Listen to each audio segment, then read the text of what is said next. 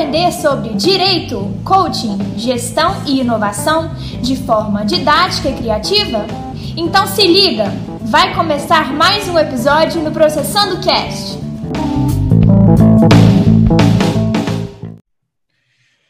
Fala pessoal do canal Mais Direito, tudo bem com vocês?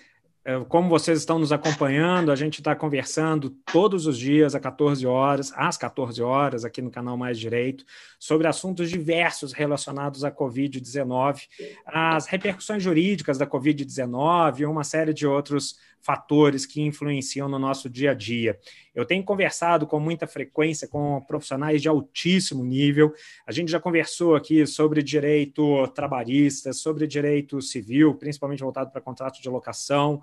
A gente ontem teve uma conversa fantástica com alguns grandes nomes das práticas colaborativas em relação a direito de família. O André, que está aqui conosco, inclusive ontem acompanhou ao vivo a live também. Muito obrigado, André. E, e hoje não poderia ser diferente. Um assunto extremamente importante e com grandes nomes que estão que me deram a honra de participar aqui do canal Mais Direito. Eu queria agradecer e dar as boas-vindas ao Sérgio Frade. O Sérgio Frade ele é diretor-presidente da Solution Gestão de Seguros. O Sérgio ele é presidente do Conselho Empresarial de Seguros da AC Minas e diretor do IBEF, Instituto Brasileiro de Executivos de Seguros. Sérgio, muito obrigado por ter aceito o nosso convite para poder participar aqui do canal Mais Direito. Seja muito bem-vindo nessa live de hoje. Prazer é meu de participar, Franco. Estou à disposição de vocês todos. Obrigado. O nosso segundo convidado é o Elias José de Alcântara. Ele é professor universitário, advogado, servidor público, especialista em regulação da saúde complementar suplementar da INS, presidente da Comissão de, de Saúde Complementar da OAB-MG, pós-graduado em Direito Econômico e Empresarial e mestre em Direito e doutorando em Direito. Elias, eu até algumas horas atrás eu não, nunca tinha tido a oportunidade de conversar contigo. Muito obrigado por de supetão ter aceito o convite para poder participar aqui conosco desse bate-papo.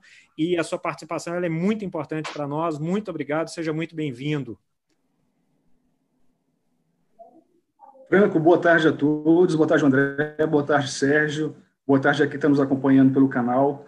É uma alegria uma, um, a oportunidade de estar aqui participando, no caso desse encontro, e a oportunidade de falar um pouco mais sobre, no caso, a saúde suplementar. Eu entendo que canais de interação como esses, é, Franco, é, gera de forma muito qualificada no intercâmbio e um tráfego de informação na internet muito significativo. Então, parabéns pela iniciativa e pelo engajamento aí de vocês. Obrigado. Antes até de comentar, com, de passar a palavra para o André e dar as boas-vindas para o André, Elias, aqui o canal a gente está tentando fazer isso ao vivo todos os dias, mas o que é mais bacana é que esse, essa, esse nosso bate-papo ele fica gravado e depois ele fica continua no canal e depois as pessoas que quiserem assistir elas acabam tendo essa oportunidade. E essa essa as conversas que eu tenho feito no, no, nos dias anteriores a quantidade de acessos tem sido às vezes duas três quatro cinco vezes maior do que o que foi online em pouco tempo. Então eu acho que a gente consegue realmente passar muita informação para as pessoas ainda mais contando com profissionais como vocês. Muito obrigado pela presença viu Elias? Prazer.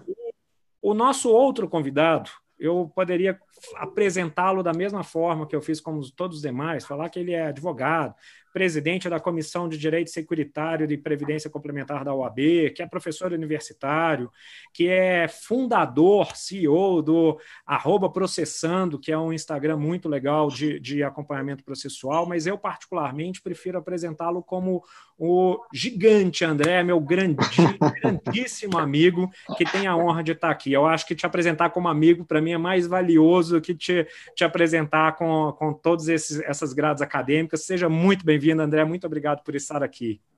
Com certeza. Muito obrigado, Franco. Boa tarde, doutor Sérgio, doutor Elias. Para mim é uma alegria enorme estar participando com vocês. É, meu pai já dizia que o maior dom que o homem pode ter é o dom da amizade. E esse, graças a Deus, eu tenho com você. É uma alegria muito grande poder contar com a sua amizade, amigo. Ó, oh, a, a, recíproca é verdadeiríssima, viu, André?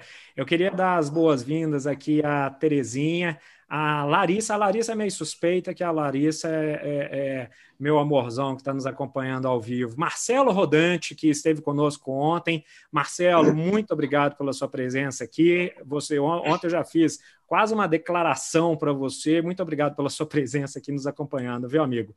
É, Sérgio, eu vou começar contigo e eu vou começar com um tema polêmico que tem sido muito mencionado, que é a cláusula de exclusão dos seguros de vida em caso de pandemia.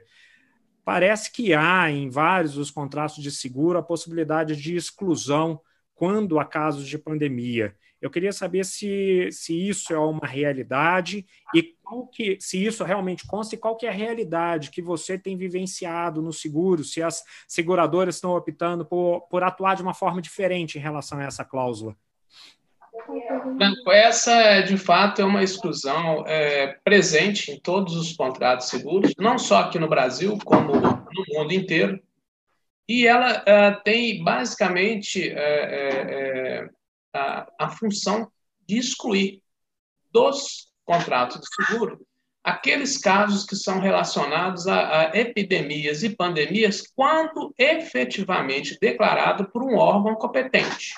Então, a partir da declaração de pandemia pela OMS, as apólices de seguros então passaram a apresentar essa exclusão. E ela foi mais é, é atuante em alguns seguros que são de uso pessoal.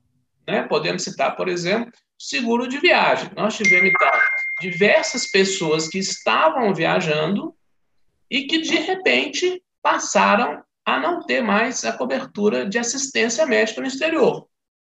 Aqui no Brasil, as empresas é, ou as pessoas né, que detêm uma apólice de seguro de vida também ficaram preocupadas com essa situação da exclusão nos contratos de seguro de vida. E, e, no caso hoje em dia, as, as seguradoras elas estão executando essa cláusula de forma geral? Então, nós podemos nós temos algumas modalidades de seguros que nós podemos então destacar. A primeira delas é o seguro de viagem. Praticamente todas as operadoras, as companhias garantidoras de seguro de viagem internacional passaram a exercer esse direito no contrato de não cobrir assistência médica no exterior. Aqui no Brasil, nós temos conhecimento somente uma seguradora passou a garantir, ou, ou seja, ela passou a não aplicar a exclusão. Nós só temos conhecimento de uma neste momento. Nas apólices de seguro de vida, houve um, uma solicitação da Federação Nacional dos Corretores de Seguros, a FENACOR, então, a FENACOR fez uma solicitação para as seguradoras não aplicarem essa exclusão. E aí eu posso dizer que hoje nós temos 95% das companhias de seguro, especialmente as maiores, as mais presentes no mercado, que já disseram, já se manifestaram que elas não irão aplicar a exclusão da cobertura de, de, de pandemia nos contratos de seguro de vida. Ou seja, se uma pessoa vier a falecer em função do, do problema do coronavírus, os seus beneficiários irão receber o seguro dessas companhias todas que já se manifestaram, o que é muito bom numa situação tão crítica, inesperada, inusitada como a gente está tá, tá, a gente tá vendo aí no dia a dia. Muito obrigado, Sérgio. De fato, a gente está num, num, período completamente atípico. É uma, é uma realidade que nós nunca tínhamos vivenciado de, de exclusão, uma situação como, como a que a gente está tá vendo.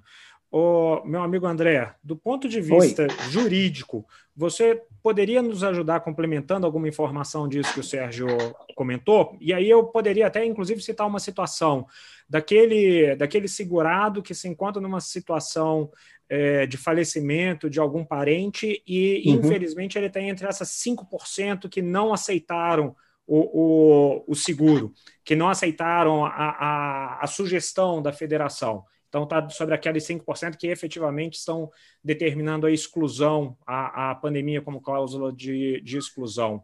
É, você enxergaria algum, alguma viabilidade jurídica? Como que você enxergaria esse ponto, isso do ponto de vista jurídico, André? Tá, só para que a gente possa contextualizar e aí aplicar é, as relações contratuais e obrigacionais no que diz respeito ao próprio contrato de seguro. Quando é, iniciou a situação que nós estamos vivendo hoje, a pandemia, foi é, decretado através do, do governo brasileiro que, a partir do dia 20 de março de 2020, é, o, o, governo brasileiro, o Brasil, de uma forma geral, estava vivendo um estado de calamidade pandemia. Então, muitas das vezes, os negócios jurídicos, as relações jurídicas privadas, inclusive a PL 1179, que está sendo discutida hoje na Câmara dos Deputados, já foi provada lá no, na, no Senado Federal, colocou como qualquer situação é, de relação jurídica privada vai ter como marco inicial essa data, dia 20 de março de 2020. Então, o primeiro fato é esse. Segundo fato, quando você realiza um contrato de seguro, toda aquela análise que é feita para a contratação, e aí a gente tem o exemplo do contrato de seguro de pessoa, do ramo de seguro de vida. Nesse caso, é, as pessoas que realizam a contratação preenchem é, um formulário e esse formulário vem com preenchimento perguntando: oh, você tem algum problema de saúde? Você já fez alguma operação? É, são para poder entender. E aí ele responde sim ou não. Com base nas informações que aquela pessoa apresenta, é que se faz o cálculo atorial, e aí é ciência, de qual seria o valor do prêmio. Prêmio é o valor pago, a contrapartida que é paga pelo segurado para a seguradora, para que o contrato de seguro em si ele esteja vigente. Primeiro ponto.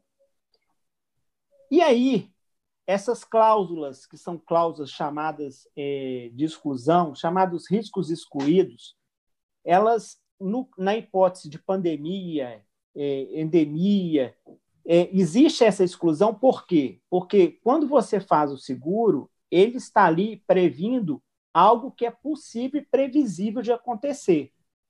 Na hipótese de pandemia é, é, que, que nós estamos vivendo, isso não está inserido no valor do prêmio que foi efetuado a título de pagamento para a companhia seguradora. Então, o primeiro ponto é esse: você efetuou um pagamento de um prêmio, e esse prêmio tem como análise uma situação que é possível e previsível de acontecer. E por que da exclusão da, da pandemia? Porque isso não é possível nem previsível de acontecer. Até então, é, não era possível isso acontecer. Então, por isso que existe essa exclusão. Segundo ponto, o contrato de seguro ele é, é disciplinado pelo Código Civil e aí nós temos em torno de 77 artigos, do artigo inicia-se lá no artigo 757 do CPC, que define que os contratos seguros são aqueles é, pelos quais o segurador, mediante o pagamento do prêmio, e aí a gente tem essa, essa questão pelo segurado, ele se obriga a garantir interesse legítimo do segurado. Que são o quê? Qual que é o interesse legítimo? É justamente a cobertura securitária é aquilo que ele simplesmente contratou. E no caso do seguro de vida, a cobertura securitária básica é a morte. Toda e qualquer cobertura securitária no seguro de vida básica é a morte. Então, é, já se estabelece um negócio, isso é formalizado através de uma pólice. Essa pólice tem é, trazido dentro dela todas as, todas as coberturas, tudo aquilo que você contratou, os valores dos prêmios estão, inclusive, na frente das coberturas, para que as pessoas possam perceber que foi efetuado um pagamento para ter aquela cobertura. E por isso que se existe é, essa é, possibilidade de negativa da cobertura para a hipótese de pandemia na no seguro de vida na, na, na condição da morte daquele segurado. Só que, para que a gente possa entender melhor, é, a, as companhias seguradoras, o business dela, o negócio dela, é, ela não vive de ficar negando cobertura de seguro. Pelo contrário, elas a, a, o que faz a, a companhia seguradora é, girar são as contratações que são realizadas, são os negócios que são firmados, e não as negativas. A companhia seguradora paga mais do que ela muitas vezes nega de cobertura, porque o interesse dela é cumprir o contrato. E aí, quando você paga o prêmio, que é aquela parcelinha, se eu estiver é, é, estendendo demais, você me, me corta, viu, Franco? Não, eu acho que você está explicando de maneira muito didática para quem não conhece muito o mercado de seguro. Você sabe que, que é quando advogado e professor começa a falar, é um negócio difícil. Mas vamos lá. Quando a pessoa paga o prêmio, e esse prêmio ele vai, vai custear pelo menos três parcelas de atividade segura. A primeira parcela que ele custeia é destinada à composição de um fundo. Esse é o chamado fundo mutual, de onde ali sairão os recursos para quê? Para a realização do pagamento das indenizações, é, do capital segurado, é, dos seguros de pessoas. A segunda é, custeio que ele tem é a parcela destinada ao, ao custeio de canal de distribuição. São os corretores, é o marketing que, que ele está fazendo, as plataformas digitais, os representantes, aí vai. E a terceira despesa que nós temos é administrativa dos seguradores, que nós temos que são o percentual de remuneração do capital investido, que é o lucro da companhia seguradora, é o que ela percebe pela, pela operação que ela está exercendo e os tributos que incidem sobre a atividade. Quando a gente tem isso calculado, a gente verifica o seguinte: opa, eu tenho três tipos de custeio. Esses três tipos de custeio, da onde que sai a indenização? Do primeiro, que é justamente do fundo mutual.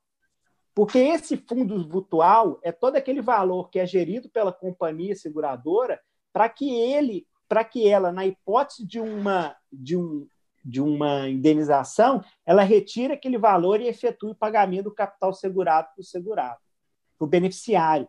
Porque quem, muitas das vezes, na, na hipótese de, de falecimento, quem recebe não é o segurado, é o beneficiário que ele indicou.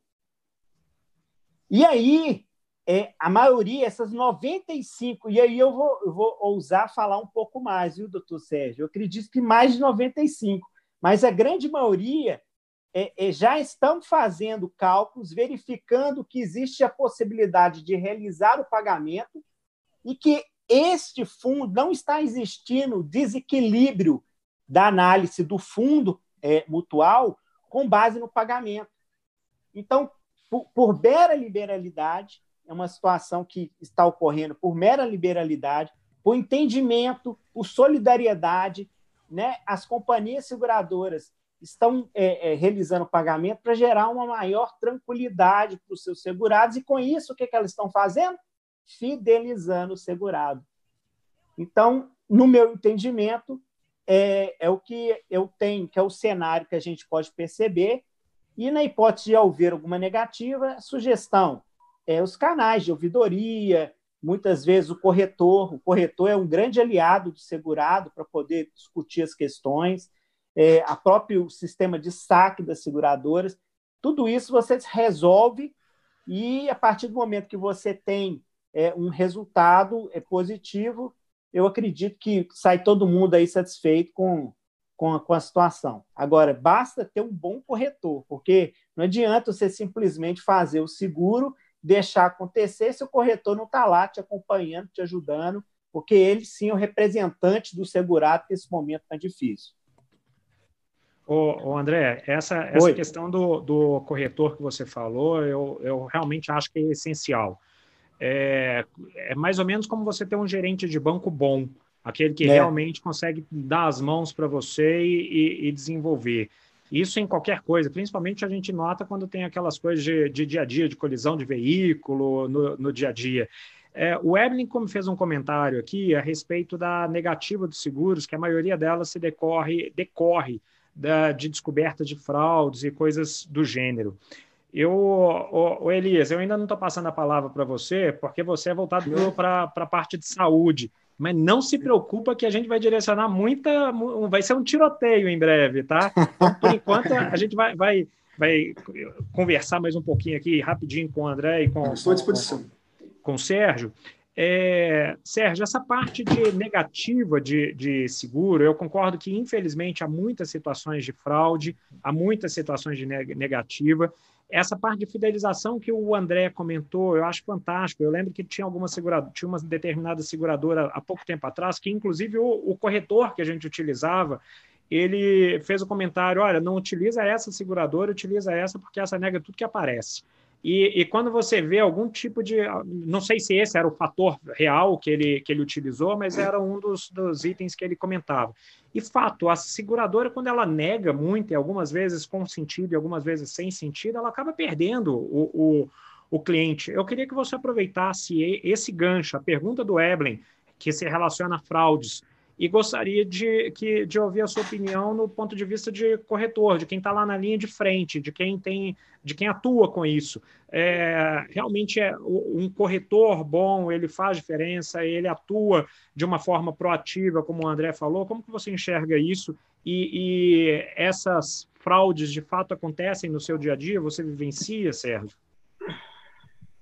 É, eu tenho uma convicção muito forte, carrego ela de já há um bom tempo, só na área de seguro já, já tenho praticamente 40 anos.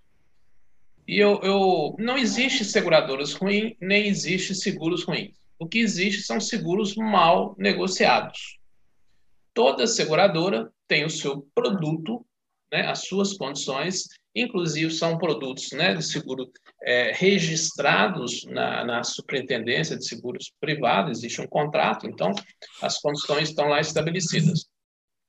E cabe ao, ao, ao segurado, né, o contratante do seguro, ter assistência de um bom corretor de seguro, um corretor que tenha realmente a capacidade de avaliar os riscos daquele negócio que se pretende, daquele risco que se pretende transferir.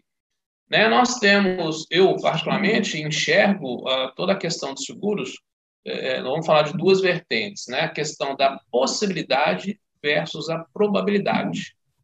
A possibilidade, ela nunca é nula.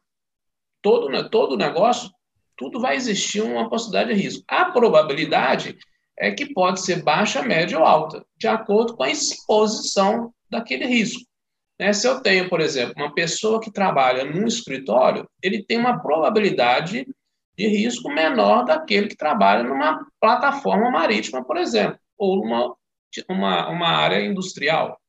Então, são, são, são graduações que a, a seguradora, obviamente, vai considerar na precificação do risco. E, e, também cabe ao cliente fazer a escolha das coberturas que ele deseja. Então, ele pode contratar um seguro, de um, um, um seguro de vida, um simples seguro de vida, tendo as coberturas clássicas, morte, natural, né? Se é uma morte por doença, uma morte por acidente, uma invalidez por doença ou uma invalidez por acidente. Ou ele pode contratar só uma pólice de, de morte por acidente. Então, a escolha é feita no momento da elaboração daquele contrato, que o corretor, então, vai auxiliar. Qual é o papel do corretor? Ele vai fazer uma pesquisa de mercado junto às seguradoras que oferecem produtos, nem todas oferecem os mesmos, algumas são especializadas em alguns produtos, e vai apresentar, então, para o cliente tomar a decisão. E essa decisão ela tem que se basear em uma transparência de coberturas que são oferecidas, em limites, franquias e o preço.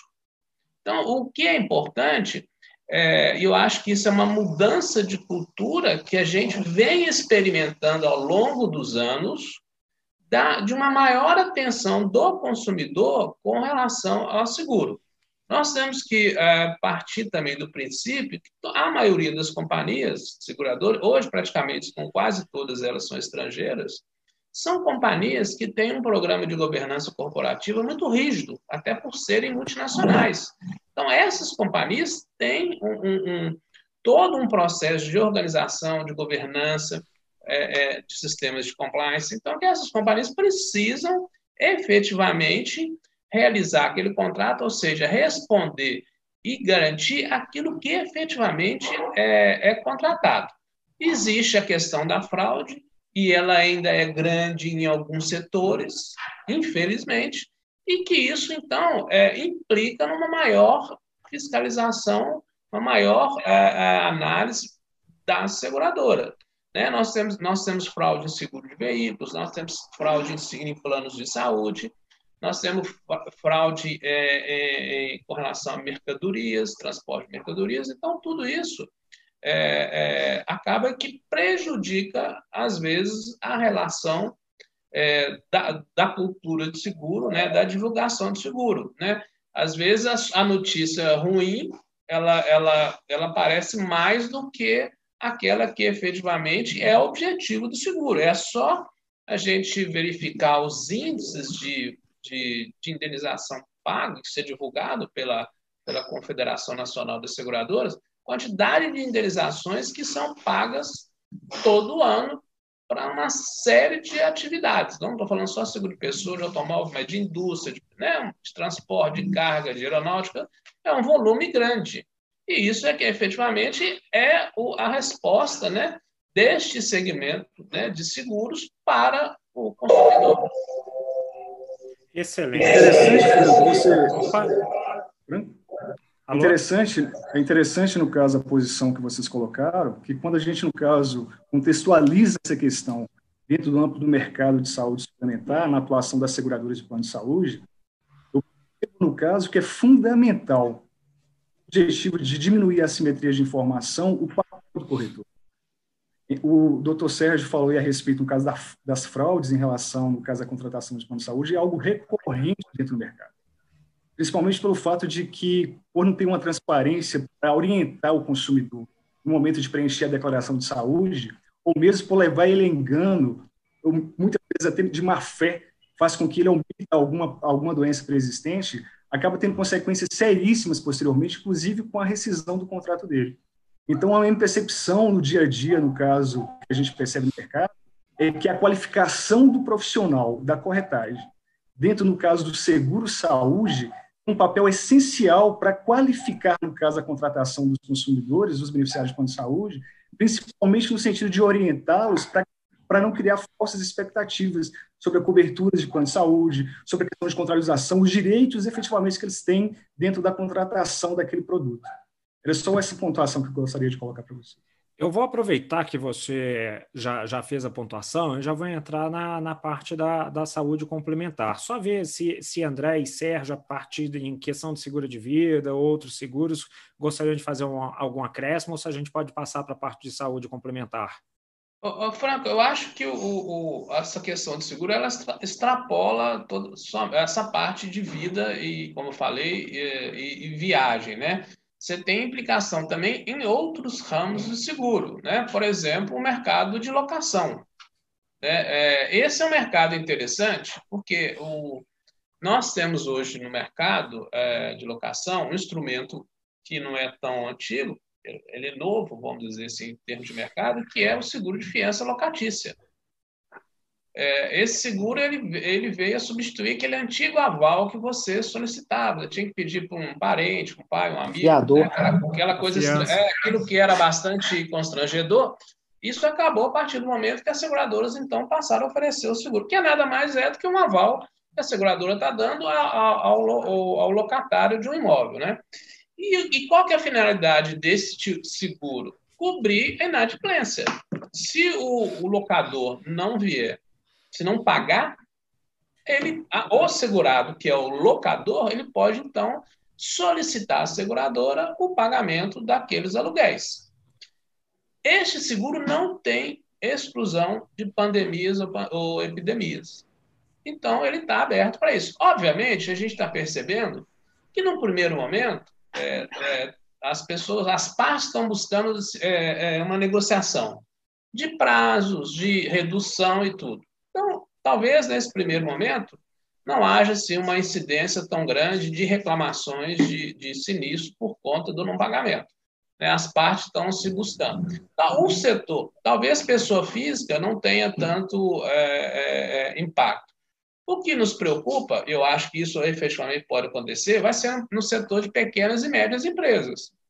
E aí, aquelas empresas que realmente talvez possam vir a desaparecer, essas empresas não vão ter a condição de pagar o aluguel, né? e elas podem, então, o locador pode, então, exercer o, dinheiro, o direito de solicitar a seguradora. A seguradora, então, vai ter que indenizar, de acordo com o que está previsto lá dos valores, e depois, um determinado tempo, a seguradora, então, ela vai mover uma ação de regresso contra aquele que deixou de pagar. Então, esse é um setor que nós estamos avaliando, é, é, é, ainda acompanhando, não tem ainda nenhuma, nenhuma não tem nenhum volume de reclamações, ainda não, não observamos isso, mas é um, um setor que, que estamos observando e que provavelmente, na minha opinião, nesse setor de pequenas e médias empresas, pode acontecer aí um, um, um volume grande de reclamação de, de não pagamento e as seguradoras vão ter que indenizar. No seguro de é, patrimônio, tem uma coisa interessante. Né? É, nós, por exemplo, recebemos, eu tenho recebido uma série de, de, de, de solicitações de esclarecimento. As pessoas estão perguntando simplesmente. Eu, eu, a minha empresa está paralisada, eu não estou produzindo por conta desse isolamento.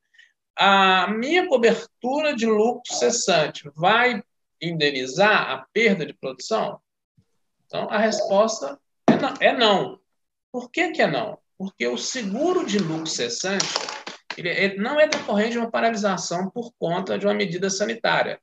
Ele é, é, é, ele é devido quando existe a ocorrência de um risco de perda material. Então, por exemplo, eu preciso ter um incêndio, ou uma explosão, ou um vendaval, um dano elétrico, um risco de perda material que provoque a paralisação daquele negócio e, consequentemente, provoque a perda de faturamento, de renda, de receita da empresa.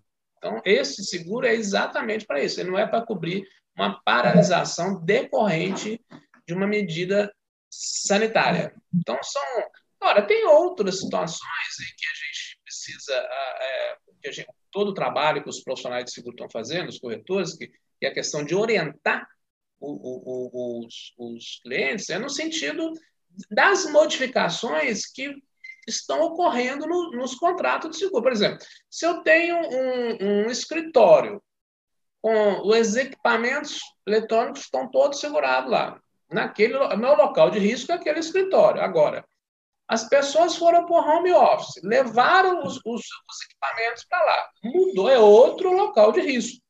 Então, as, os segurados precisam avaliar com seus corretores a extensão de cobertura para esses equipamentos. É a mesma forma. Eu tenho uma indústria que ela, ela eu tenho hoje um, um determinado negócio que fabrica aquilo que é um escritório, o que for, e aquele escritório naquele momento foi a base, atividade escritório para a uh, contratação de seguro. A partir do momento, ah, vamos paralisar isso e vamos modificar, vamos confeccionar aqui agora máscaras de, de proteção. Então, você vai você está mudando a atividade. Então, é, essa mudança de atividade, ela precisa ser notificada à seguradora, porque muda o risco. Eu vou, vou ter que colocar máquinas de costura lá no seu negócio. Você vai ter um estoque de material, de tecido e plano, foco de incêndio. Então, essas coisas, as pessoas precisam é, lembrar que a pólice seguro não é para ficar guardada na gaveta. Né? É, a pólice seguro é para você sempre verificar toda vez que houver uma alteração de um, de um risco, eu estou mudando isso, eu, ah, como, eu preciso verificar como que o meu seguro vai responder para essa mudança. Bom, a partir legal, daí eu acho que a gente pode explorar os outros campos, tá? É, legal, Sérgio. Eu só vou, eu vou só fazer uma ponderação a respeito dessa parte da, da locação, nós fizemos aqui um bate-papo na segunda-feira a respeito dos contratos de, de, de seguro, ó, dos contratos de seguro, não, perdão, dos contratos locação. de locação. É, veio, esteve presente o Givago, a Natália e o. Givago, Natália, agora me, me fugiu a terceira pessoa que esteve presente conosco na, na na segunda-feira, meu Deus do céu. É, e nós conversamos muito a respeito dessa da questão de, de, contrato de locação. E uma das perguntas que foram muito feitas foi exatamente sobre a possibilidade de execução do, do contrato de, de seguro fiança, seguro garantia em termos de locação. Cê, cê, cê, já vou, inclusive, então, passar a menção para você, André. Pode, pode chutar a bola aí. Impressionante como a gente é sintonizado, viu, Franco? Porque eu ia completar essa, essa, essa manifestação do, do Sérgio falando sobre o seguro garantia de fiança bancária, que está sendo muito utilizado agora, que inclusive o CNJ, ele, através de uma liminar, suspendeu a eficácia do ato conjunto 1 de 2019 e autorizou o TST através que foi emitido pelo TST e que dispõe sobre o uso do seguro garantia e fiança. E com isso é, está oxigenando as empresas, substituindo o valor depositado em juízo pelo seguro fiança. Tudo isso para quê? Para poder ajudar o, o, a empresa nesse momento de dificuldade que o Covid-19, é, inclusive, atrapalhou e, e, e impossibilitou com que muitas empresas realizassem suas operações. Imagine você que é, é, dono de uma empresa que sofre uma execução trabalhista, um cumprimento de sentença na Justiça do Trabalho, é, se você já tem essa, essa situação já de dificuldade lá, ao mesmo tempo para de funcionar por conta da impossibilidade do funcionamento, conforme o próprio Sérgio comentou com a gente, isso vai agravar. E com isso vai gerar um efeito cascata. Por quê? Porque a partir do momento em que você não consegue funcionar, você vai ter, vai parar de pagar o aluguel, você vai parar de pagar seus funcionários, você vai ter que fechar as portas e com isso vai ter demissão, e imagine você, utilizando do seguro garantia e fiança bancária, você pega aquele valor que muitas vezes já foi penhorado ou até depositado para garantir alguma coisa e trabalha com ele, dá um respiro.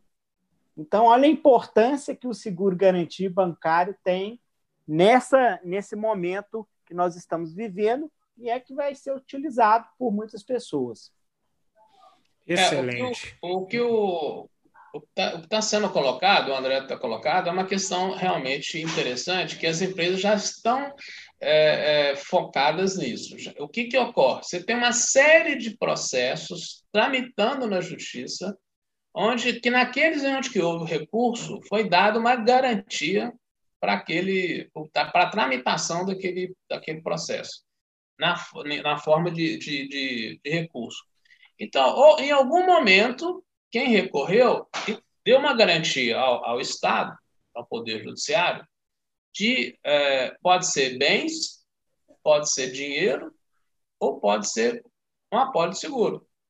O que está se vislumbrando de possibilidade de uma coisa nova, benéfica para o setor da, empresarial, é substituir aquelas garantias que foram dadas em dinheiro.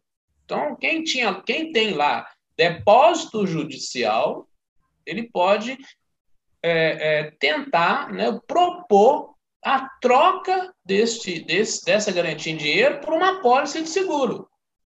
Então, você entrega uma pólice de seguro que continua garantindo os mesmos direitos lá, e ele recupera, então, aquele dinheiro, coloca esse dinheiro no caixa e para aliviar até o seu momento de fluxo de caixa. Isso é uma, é uma possibilidade que existe e que está sendo já bastante utilizada. Numa época dessa de pouco dinheiro, você tem que ser bastante criativo e buscar todas as possibilidades. Né? Legal. E dentro disso, só completando o Franco, dentro disso, é, onde é, muitas das vezes acontece esse desembolso imediato nas ações que a Fazenda Pública juíza, que são aquelas execuções fiscais, onde para que você possa apresentar a sua defesa, na maioria das vezes você tem que fazer um depósito, né? Você tem que apresentar uma garantia.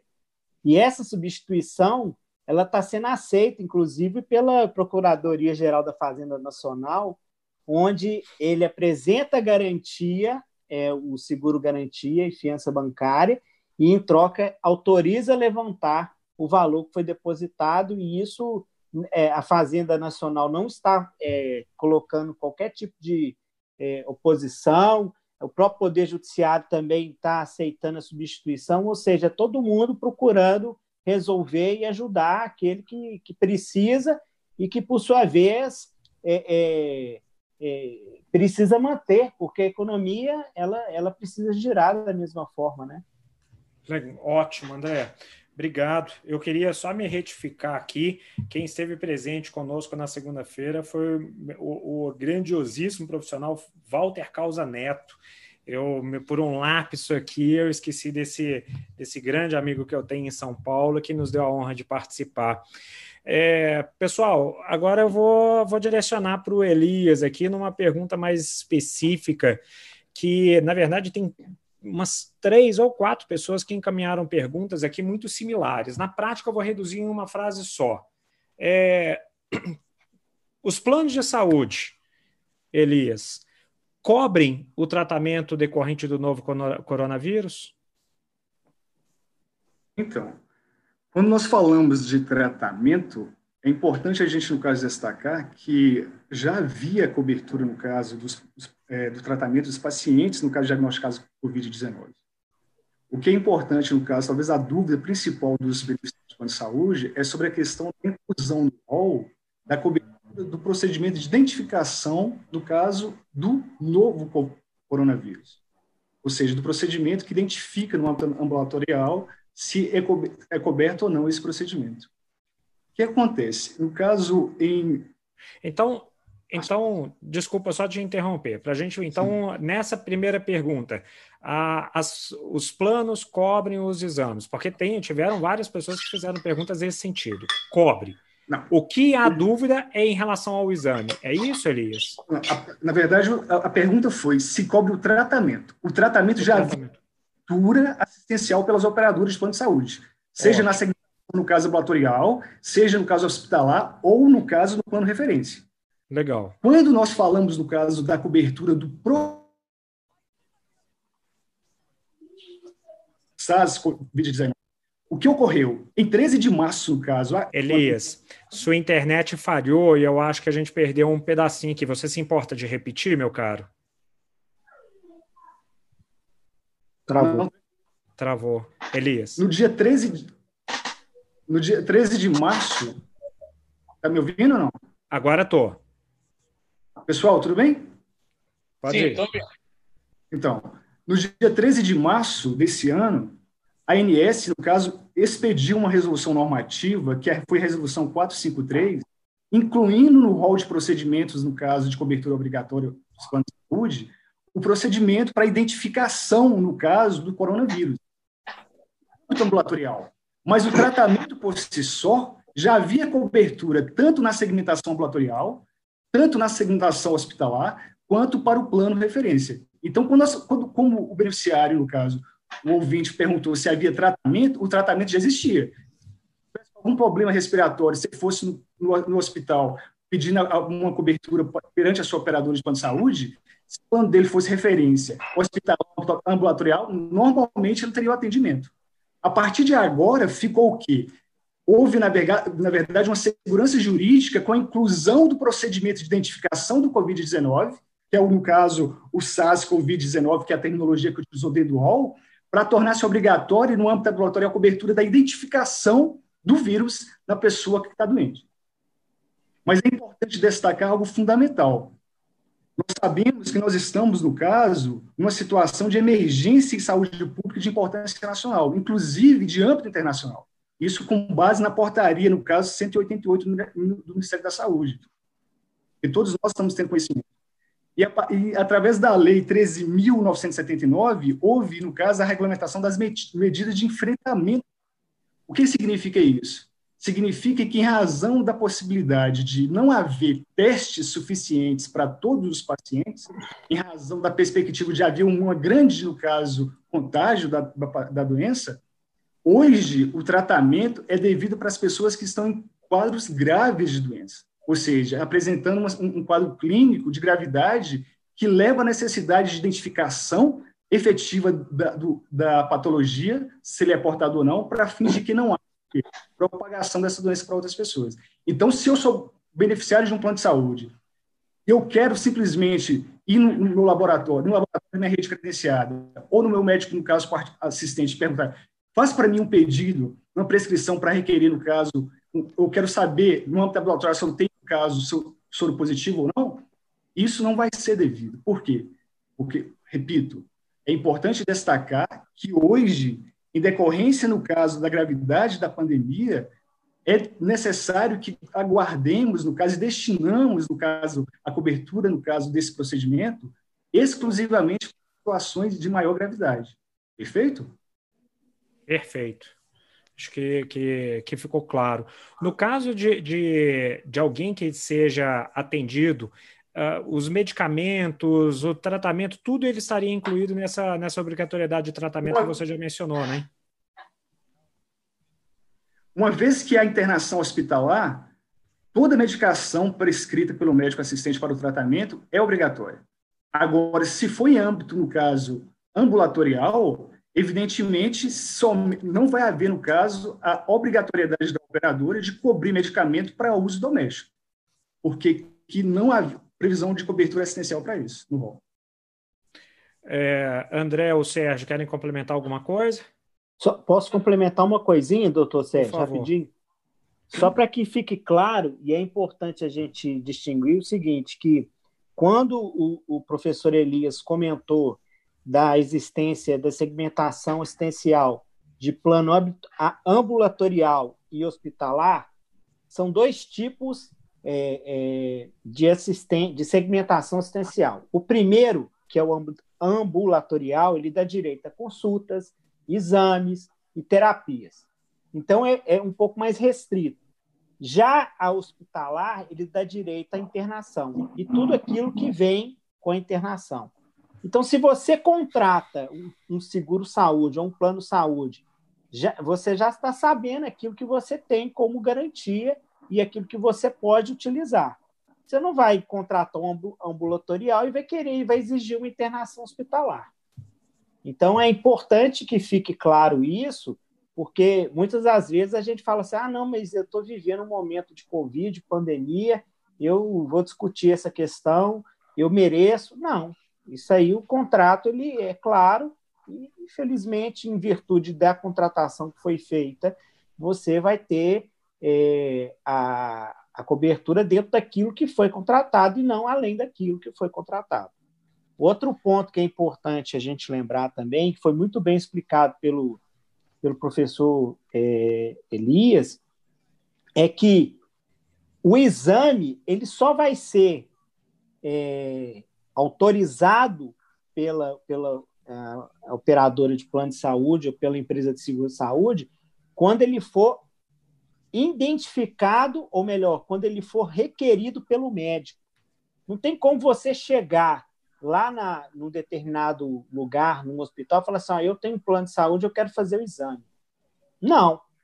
Se você tem os, os sintomas, e aí se, se, se, se porventura desses sintomas verifica que você é, tem a possibilidade, a probabilidade de estar com o Covid-19, Aí o médico, diante da necessidade de diagnosticar o Covid-19, vai prescrever a realização do exame.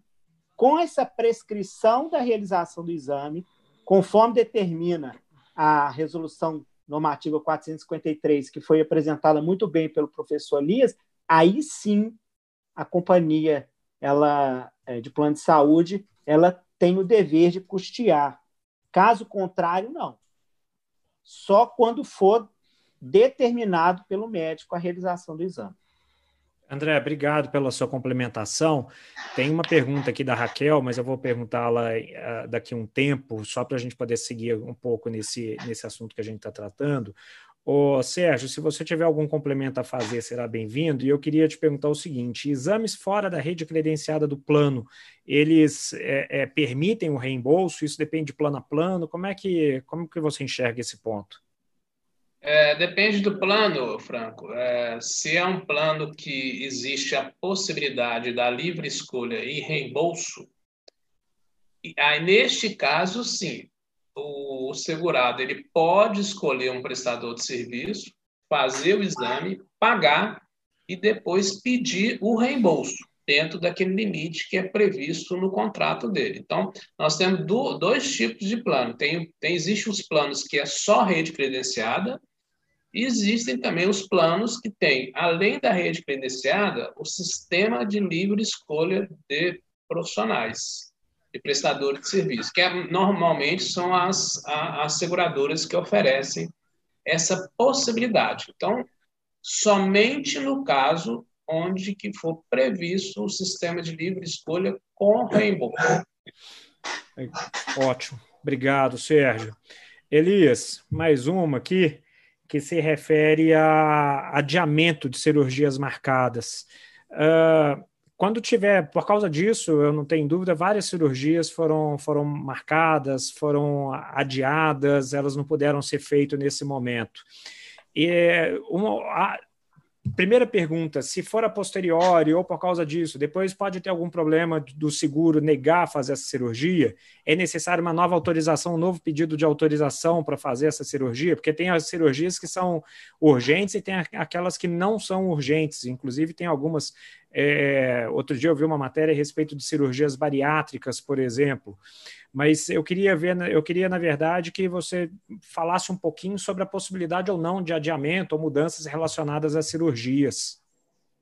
Então, em razão da situação de crise que nós estamos vivendo, a, o que aconteceu? A ANS, sensível a esse, a, o problema no caso social, o enfrentamento no caso da Covid-19, no caso, determinou, né, orientando as operadoras, que suspendesse todo e qualquer, no caso, atividade de agendamento de cirurgias eletivas, atendimentos de exames, consultas, que não tivesse um grau de natureza de urgência e emergência.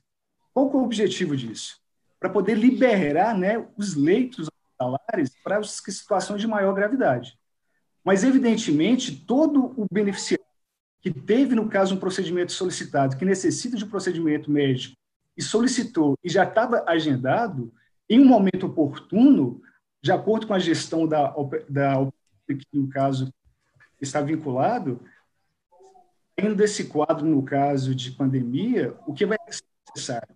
Se aquela guia estiver ainda é, válida, né, dentro do prazo de validade, ele vai revalidá-la, vai agendar juntamente com o seu médico assistente um outro momento mais oportuno para fazer o procedimento médico que ele necessita. Então, o que é importante destacar? As situações de urgência e emergência permanecem evidentemente, a necessidade fática de ser, ser efetivamente realizadas. O que foi, no caso, prorrogado, a possibilidade de adiar, foi situações, na verdade, que não se enquadram nessa situação de urgência e emergência. Cirurgias simples, eletivas, que pode ser esperada sem nenhum risco maior à saúde do, do beneficiário.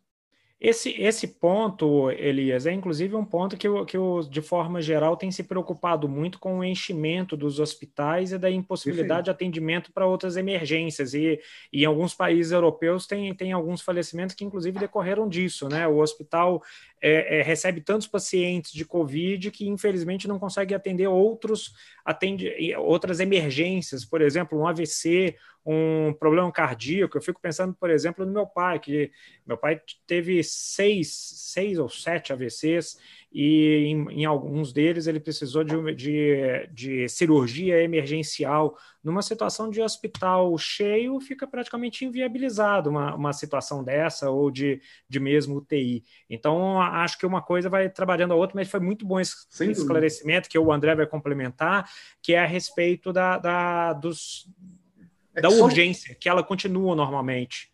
Oi?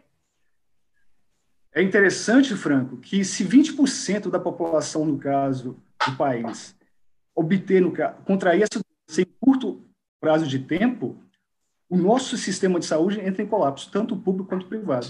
Então, por isso a importância, na verdade, da gente fazer com que essa curva, no caso de contaminação, seja cada vez menor para que as pessoas possam adoecer, mas que tenham uma estrutura mínima hospitalar para que eles possam ser acolhidos e, e realmente receber o tratamento necessário para o seu restabelecimento físico. Né? Sem dúvida. André, você queria complementar, não queria? Inclusive, eh, a própria ANS, ela regulamentou, regularizou a questão da telesaúde na saúde complementar, justamente para evitar com que aquele que acha que está doente, que está com Covid, mas não tem certeza, pode ser simplesmente um H1N1, pode ser uma gripe, uma influenza, qualquer que seja, para evitar com que ele vá até o hospital e lá contrai o Covid-19.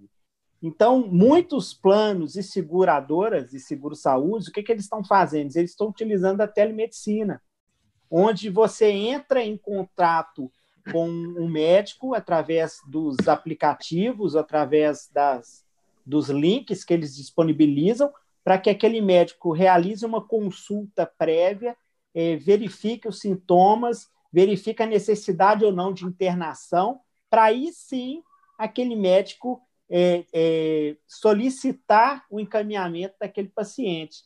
Olha que, que bacana, como que a gente está tendo uma evolução e com isso a gente diminui a, a aglomeração de pessoas nos hospitais e facilita, inclusive, com que um tratamento que pode ser feito de, de forma muito tranquila dentro da casa da pessoa, através né, de descanso e algum outro remédio, é, é, seja evitado a sua exposição é, junto àqueles que estão lá com, com o problema do Covid-19. É, eu, eu vou passar a palavra para o Sérgio, pedindo para abordar, Sérgio, como, como complemento. Aí você complementa, se, se quiser mais alguma informação, e também aborda a questão da carência. Eu já vou voltar em você para fazer esse complemento.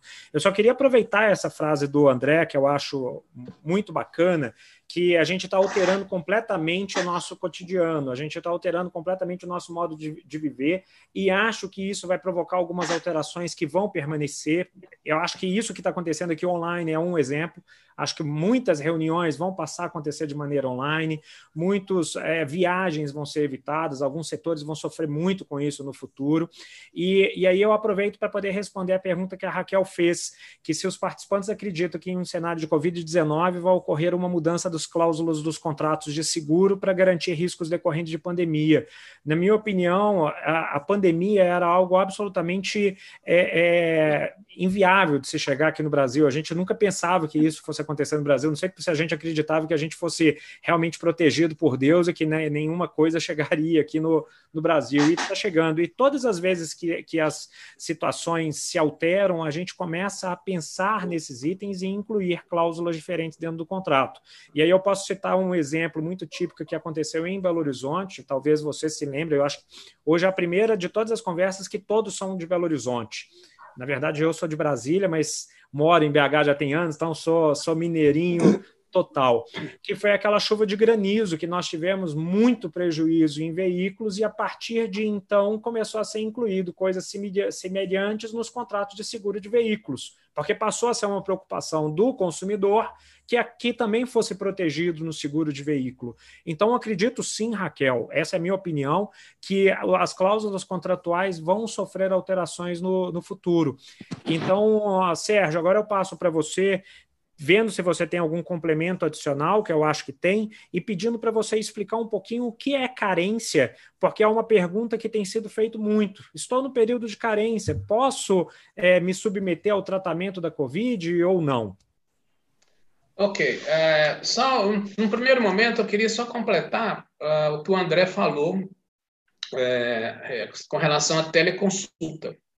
É, já existe realmente esse, essa ferramenta, uh, algumas operadoras já estão utilizando, inclusive com sucesso, que você tira a, a pessoa do, do, do hospital, é, tira a pessoa, afasta a pessoa também da, do risco de contágio e está funcionando muito bem. Mas isso, uh, isso não, é, não está liberado para todas as operadoras ou asseguradoras. Então, tem algumas seguradoras que ainda não está uh, aceitando essa, esse serviço de teleconsulta. Se a pessoa fizer, ela vai ter que pagar em alguns hospitais. Então, é importante que antes da pessoa é, procurar, ela né, procurar saber se o plano, de fato, está permitindo esse recurso. Né? Mas já existe, o André colocou muito bem, e está é, é, tá funcionando para algumas operadoras com sucesso. Mas nem todas ainda aprovaram. Bom, com relação à carência, é, ela existe é, especialmente no, no, no, plano de saúde, o, o Elias também, se for caso, pode complementar, e ela, ela é também um, um mecanismo de segurança de uma seguradora ou de uma operadora. Isso é para evitar que a pessoa venha fazer o seguro ou contratar o plano de saúde só no momento que ela percebe ou que ela tem a convicção que ela tem uma, uma alguma, alguma doença. E aí ela vai buscar. Então, isso também existe para o seguro de vida, da mesma, na mesma forma. Então, é, existe alguns prazos de carência que podem ser fixados de acordo com a análise da declaração pessoal de saúde daquela pessoa que quer fazer um plano. Então, toda pessoa que quer contratar um plano de saúde, ele vai, ele vai preencher essa declaração, ele vai listar lá uma série de informações, fornecer uma série de informações, dentre elas, se ela tem algum tipo de doença, se ela, né, e aquilo ali vai constar do, do contrato de seguro. Então, pode, em algumas situações, ter a previsão contratual de uma carência. A seguradora, por exemplo, ela pode colocar que para uma cirurgia de, de, é, de apêndice só a partir de seis meses. Gravidez, por exemplo, só a partir de, de 12 meses. Para evitar, por exemplo, que a pessoa ela descobre que está uh, que tá grávida, a pessoa está grávida ela vai lá e faz o, o, o plano de saúde. Então, assegurar, isso não tem previsão né, no qual material. Né? Você está, na verdade, já é, é, é, contratando um plano para usar imediatamente, e não numa situação que, que não é inesperada. Então, a carência para isso vai depender do prazo contratual. Pode ser dois meses, três meses, quatro meses, um ano, um ano e meio, depende. Cada operadora vai fixar de acordo com aquela análise da situação do estado da, da pessoa. Bom, e para finalizar, aquele ponto que você falou que seria incomum, da questão de, da, de incluir nos planos é, de seguro essa questão de pandemia. Isso vai depender de uma análise mais profunda da seguradora. Eu, em princípio, eu acho que isso não vai ocorrer. É, vai ficar para uma análise é, no momento, como aconteceu agora. É, essa análise não é só local, ela é mundial. Mas é, eu, eu tô, estou lembrando que nós já tivemos no passado um risco que abalou muito a estrutura das seguradoras, da, da sociedade como um todo, que, que era o risco do terrorismo. Né? Quando nós tivemos lá o 11 de setembro, é, isso impactou muito o mercado segurador. E a partir dali, as seguradoras todas passaram a excluir o ato terrorista das suas apólices. Então, as apólices de hoje não têm cobertura para ato terrorista. É, isso é, uma, é, um, é um risco que é basicamente garantido pelo, pelos governos. Quer dizer, mesmo ter, ter ocorrido aquilo, o mercado não conseguiu é, é, é, garantias ou funding para poder bancar esse tipo de risco.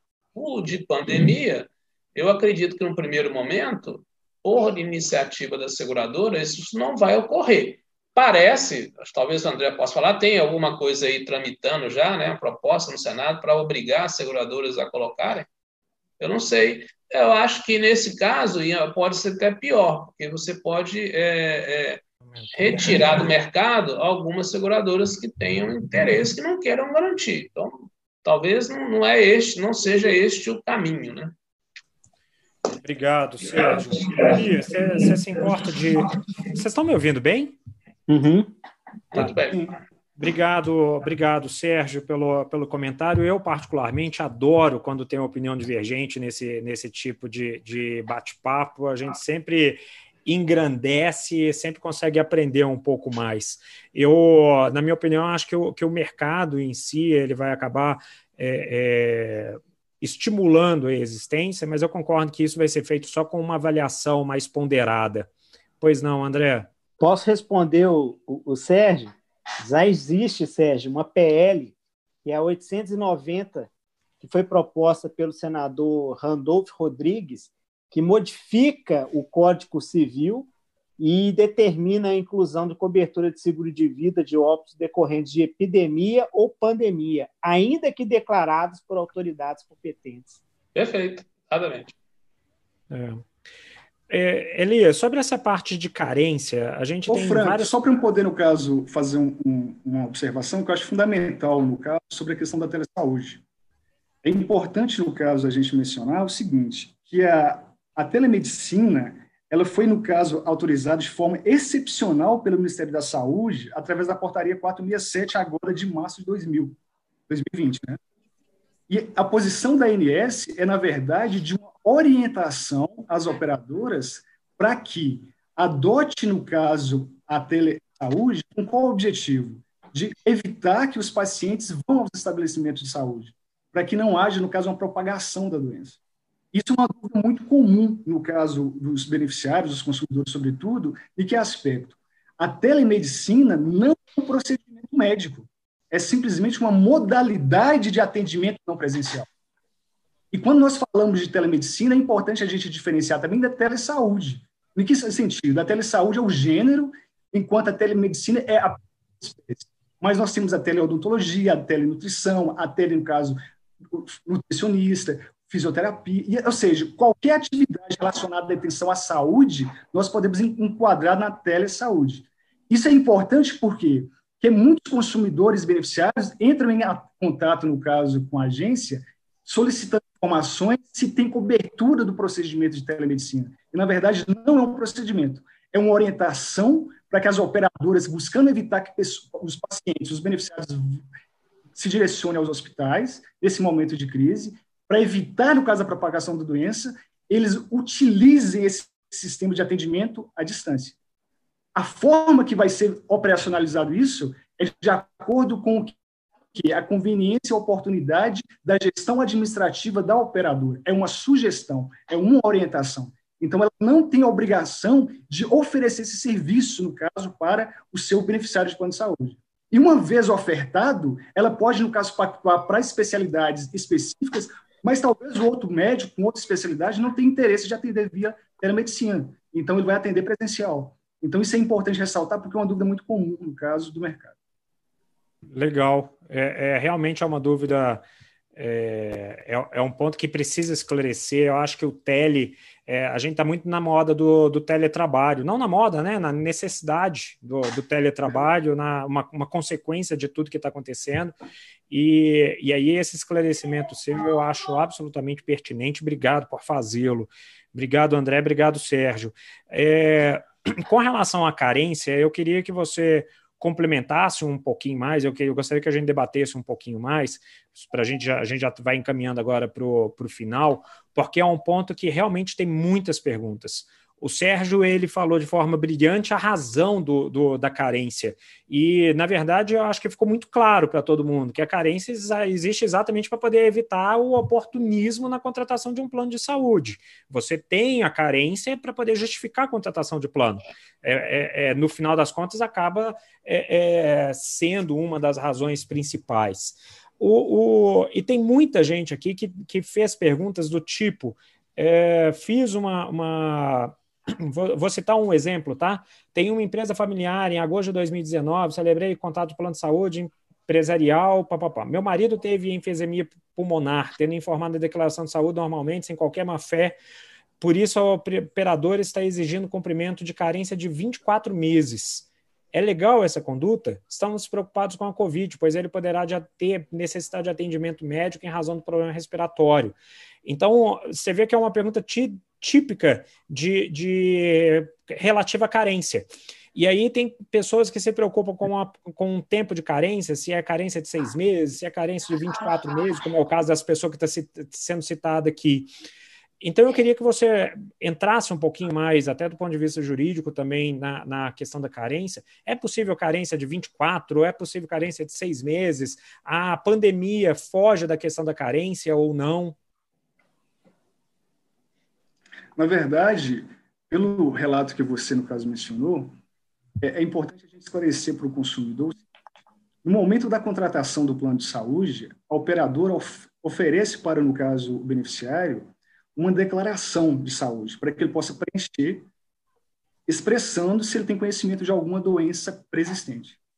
Nessa situação, quando nós falamos de carência quatro meses, o que, na verdade, deve ter ocorrido na prática é que, quando ele preencheu a declaração, ele alegou que, havia, que era portador de uma doença preexistente que ele tinha conhecimento, e naquele momento a operadora tem duas opções: oferecer para ele, no caso, uma cobertura parcial temporária ou um agravo. Um agravo seria um aumento, no caso, do valor da contraprestação pecuniária, que deve ser, no caso, pactuado através de um termo aditivo, e ele, no caso, vai pagar, no caso, esse agravo com direito à cobertura assistencial daquele procedimento que ele teve.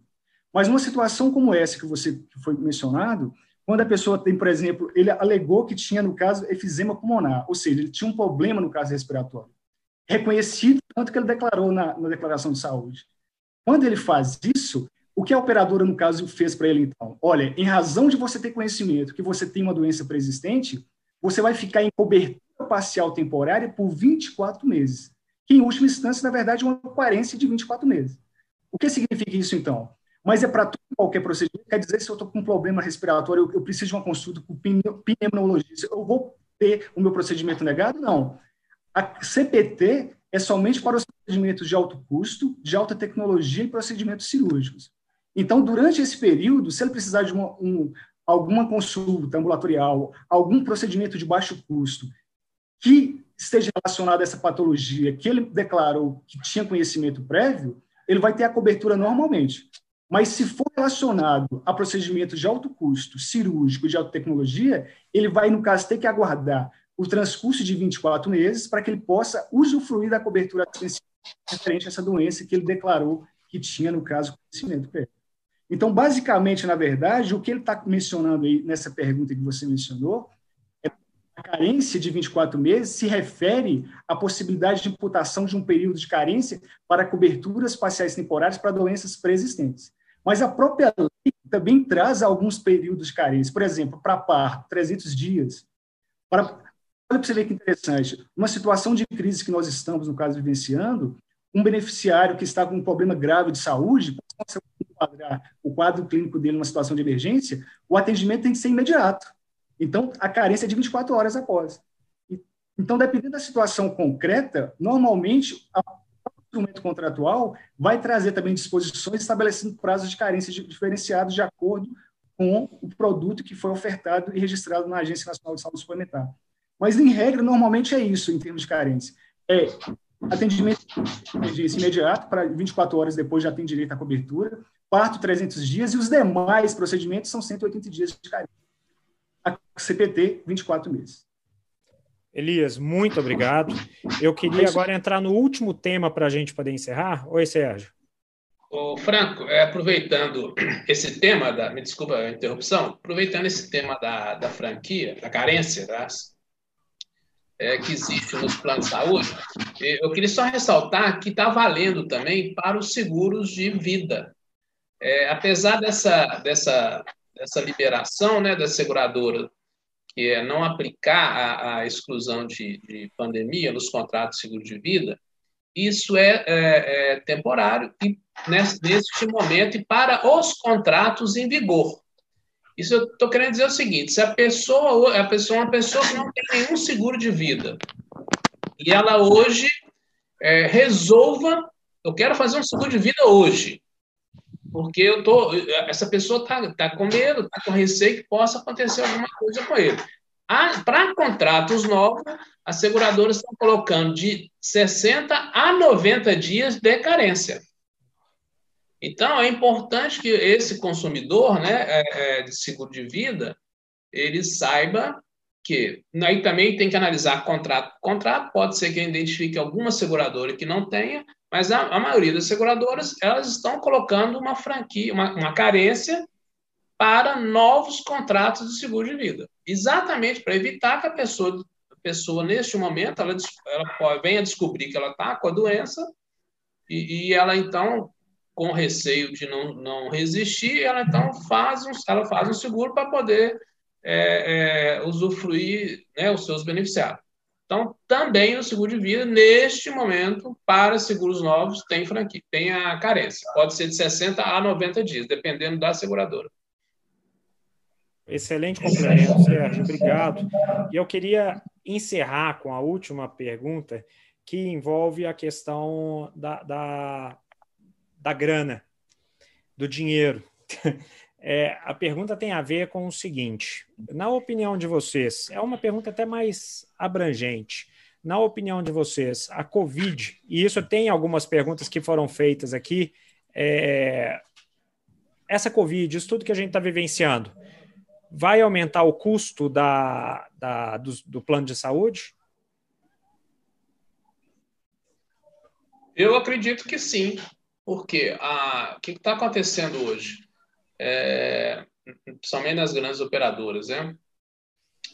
Primeiro que aumentou o insumo, né? Todos os hospitais, os operadores estão, os hospitais estão comprando uma máscara com valor mais alto, é, um avental com valor mais alto, um investimento em maquinário.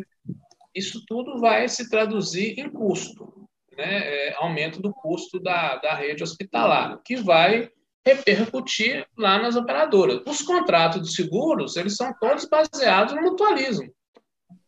É, então, se tiver uma despesa muito alta, essa despesa ela vai repercutir no futuro nos novos contratos, como também será no seguro de vida. Uma empresa que tem um contrato de seguro para os seus funcionários, se ela tiver uma incidência né, alta de, de, de morte de funcionários, isso vai repercutir na hora da negociação da renovação do seguro.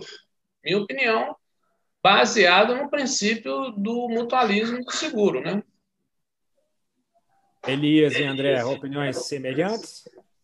Então, na, na verdade, quando nós falamos de custo, no caso, para o mercado de saúde suplementar, a gente tem que ter uma noção bem clara que diversos fatores são, na verdade, verdadeiras, no caso, externalidades negativas que impactam, no caso, ao custo da assistência. E quando nós falamos, no caso dessa pandemia, se a gente for analisar a questão do fator relação de emprego, considerando, no caso, que grande parte, a maioria, no caso, dos contratos de plano de saúde são coletivos empresariais, considerando, no caso, um fator externalidade, como foi colocado Sérgio, a questão do caso do aumento do preço dos insumos, a questão da incorporação tecnológica, o próprio envelhecimento da população, sem dúvida nenhuma, nos próximos 90, 120 dias, nós já, já vamos conseguir perceber reflexos, no caso do impacto econômico-financeiro, dentro, no caso, do mercado de saúde suplementar. E não podemos esquecer que, quando nós falamos de suplementar, nós estamos falando de um, um subsistema de saúde que se pauta num código binário, né? de um fator contributivo de um lado e um fator assistencial do outro. O fator contributivo, eu, consumidor, beneficiário de plano de saúde, como que eu vou contribuir se eu não tenho renda? Então, isso vai ser, no caso, avassalador em termos de, com certeza, rescisão de contratos de saúde.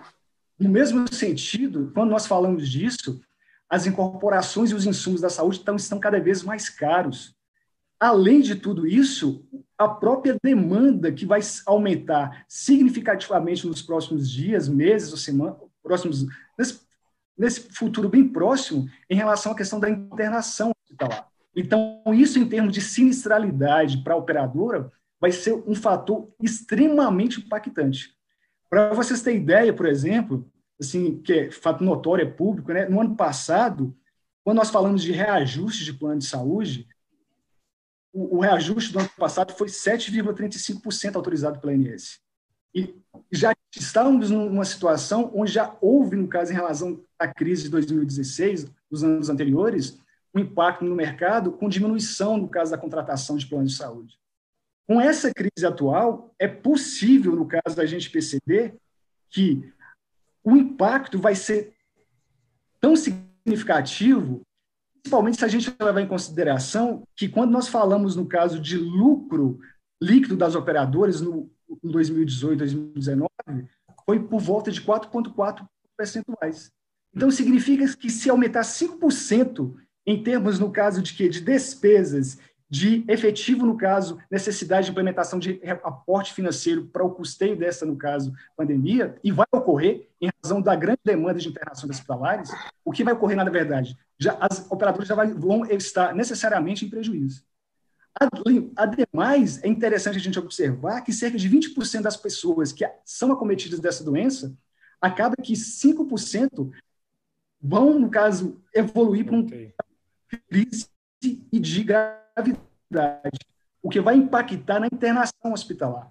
Em média, uma internação hospitalar dura, normalmente, no caso, dentro de um padrão normal, de 4,5 a 5 dias, ou seja, de 4 a 5 dias. Para essa, no caso, tratamento da, da Covid-19, é em média de 15 a 20 dias. Então, é quatro vezes maior o custo para o tratamento dessa doença, pela necessidade de que de internação em UTI e do aporte né, de respiração artificial. Então, por todos esses elementos, por todos esses fatores que vão, no caso, impactar dentro do mercado, nós temos, na verdade, que olhar com, com muito zelo, com muito cuidado e com muita responsabilidade para que a gente possa efetivamente encontrar soluções razoáveis, com proporcionalidade, para que essa crise não seja ainda mais é, no sentido de causar impactos mais negativos. E não podemos esquecer que nós temos 47 milhões de brasileiros no sistema de saúde suplementar, ou seja, um quarto da população. Isso significa que o quê? O Sistema Único de Saúde, ele, na verdade, ele tem, perante, no caso, a saúde suplementar, um efetivo instrumento de otimização da sua própria potencialidade de atendimento. Imagina essas pessoas indo tudo para o Sistema Único de Saúde.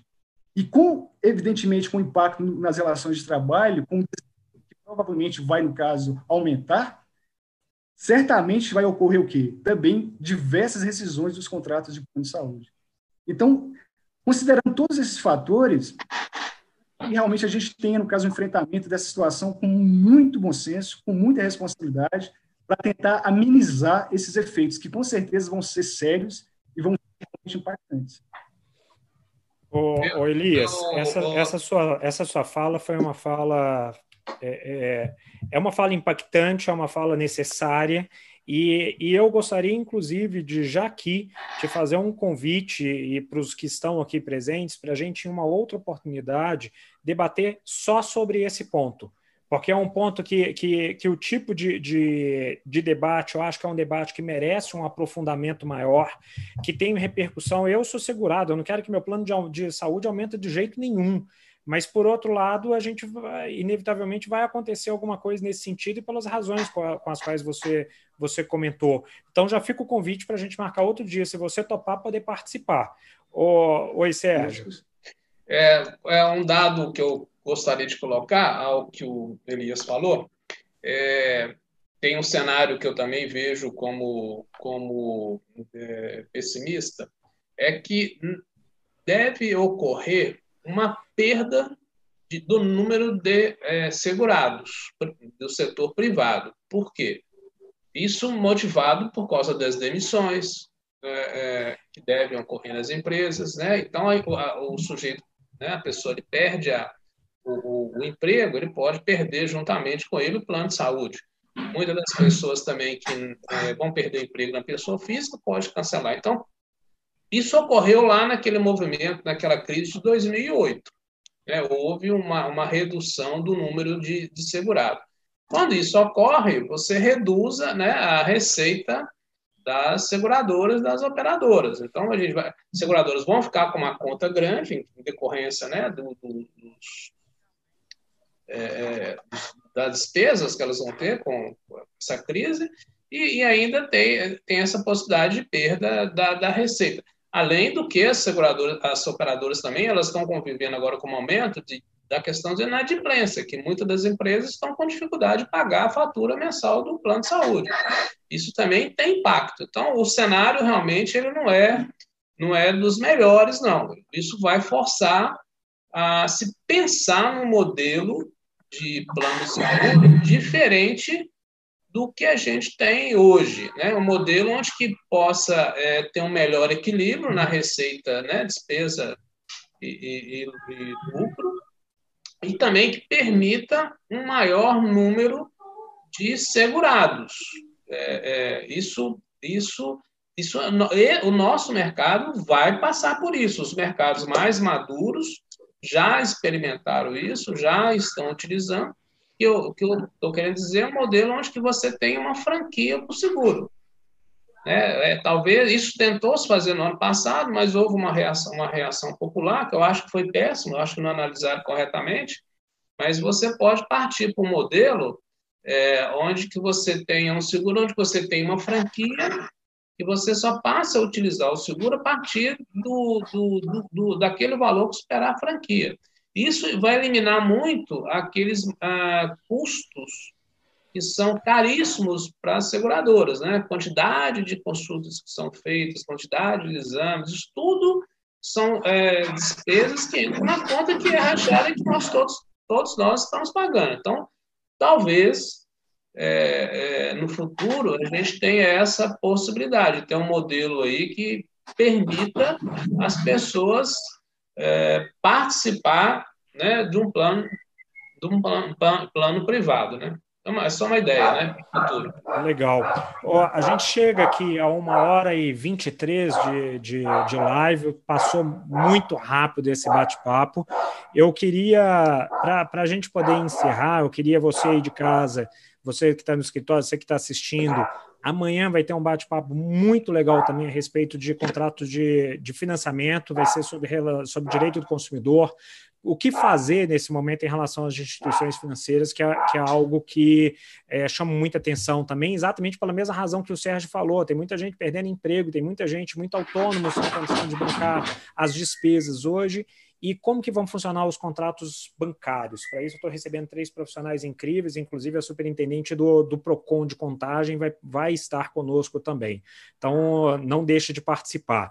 André, eu queria encerrar com uma última pergunta contigo, que se refere a, a um complemento do que o Sérgio comentou, para a gente poder encerrar. Seria basicamente o seguinte, e essa aqui tem várias pessoas, porque eu acho que é uma situação que está acontecendo.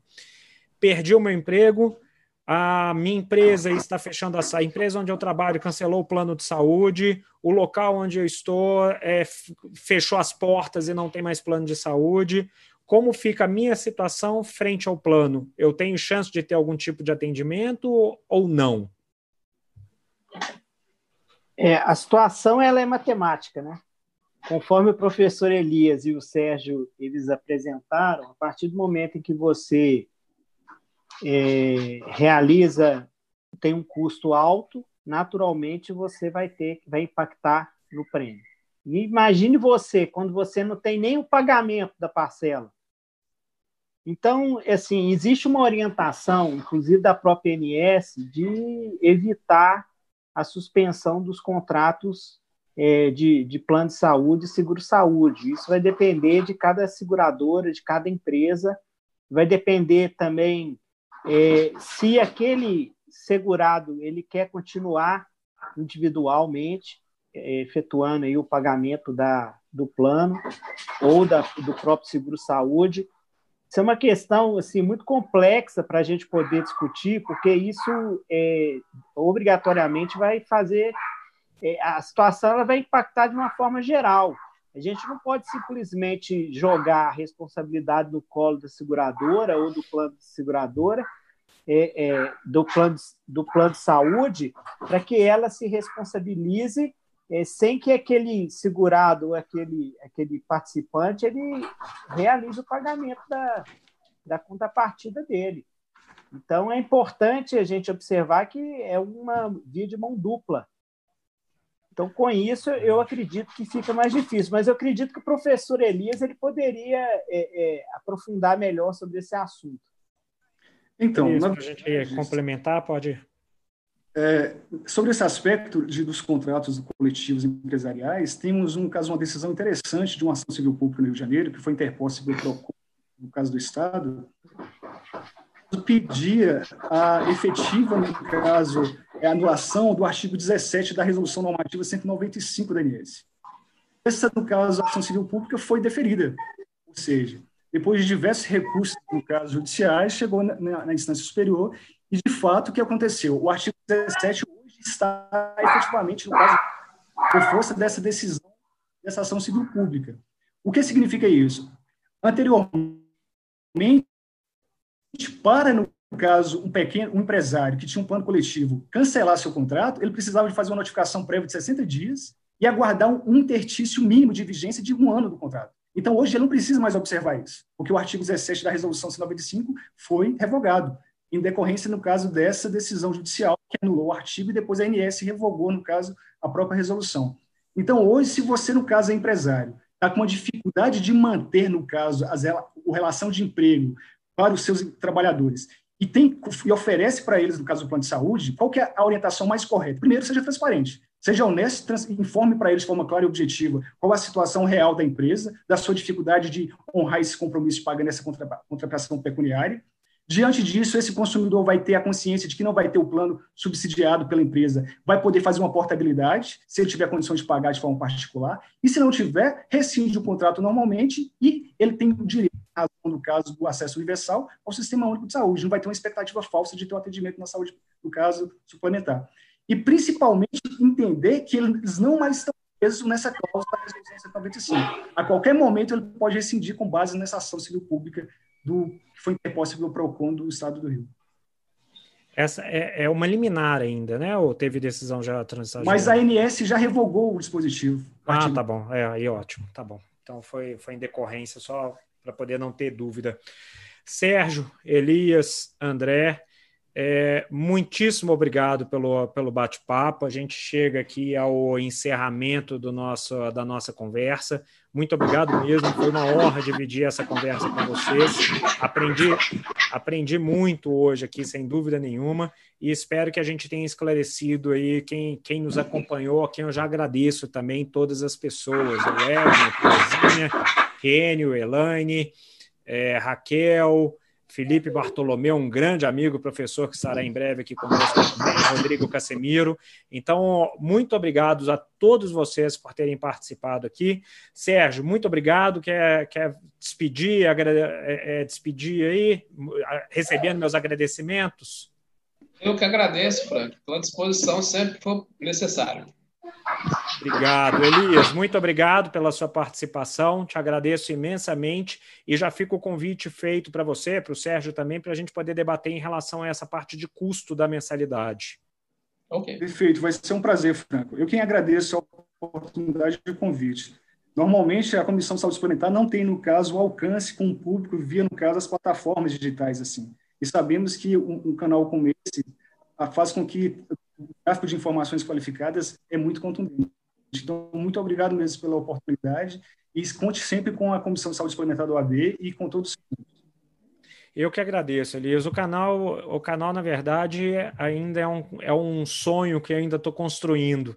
Ainda Vai tem conseguir. um enorme caminho para poder traçar e alcançar, mas felizmente nesses últimos períodos a gente conseguiu alcançar um, uns números muito bacana. Só para vocês terem ideia, no, no, nos últimos 28 dias a gente conseguiu mais de 55 mil visualizações. Então, olha que bacana. É, é para mim é, é um número que já é, é, representativo e tá, felizmente a gente está conseguindo crescer graças à participação de profissionais como vocês. E é interessante que é um perfil de público que a gente não consegue alcançar normalmente, né? Isso que é, é isso, isso fato. Em sala de aula não é o público que é um público muito heterogêneo, é um público muito legal, muito receptivo e que sem eles eu não estaria aqui. Então, muito obrigado. André, gigante. Obrigado, monstro. Obrigado por, por estar presente. Obrigado por compartilhar seus conhecimentos e sua capacidade de ensinamento aqui. Muito obrigado pela participação, meu amigo. Amigo, eu que agradeço pela oportunidade. É uma honra fazer parte é, desse grupo que hoje discutiu sobre o contrato seguro e plano de saúde. Fique, assim, fiquei muito feliz e conte comigo para outras outros debates desse nível. Eu vou participar com maior alegria. É um prazer aí reencontrar o Dr. Sérgio, conhecer o professor Elias. Conte sempre comigo, amigo. Tá bom. Pessoal, um abraço a todos vocês, muito obrigado. Espero que nós nos reencontremos em breve, em outros momentos. Obrigado mesmo. Um abraço para vocês e abraço para todo mundo aí de casa que nos acompanhou. Até a próxima.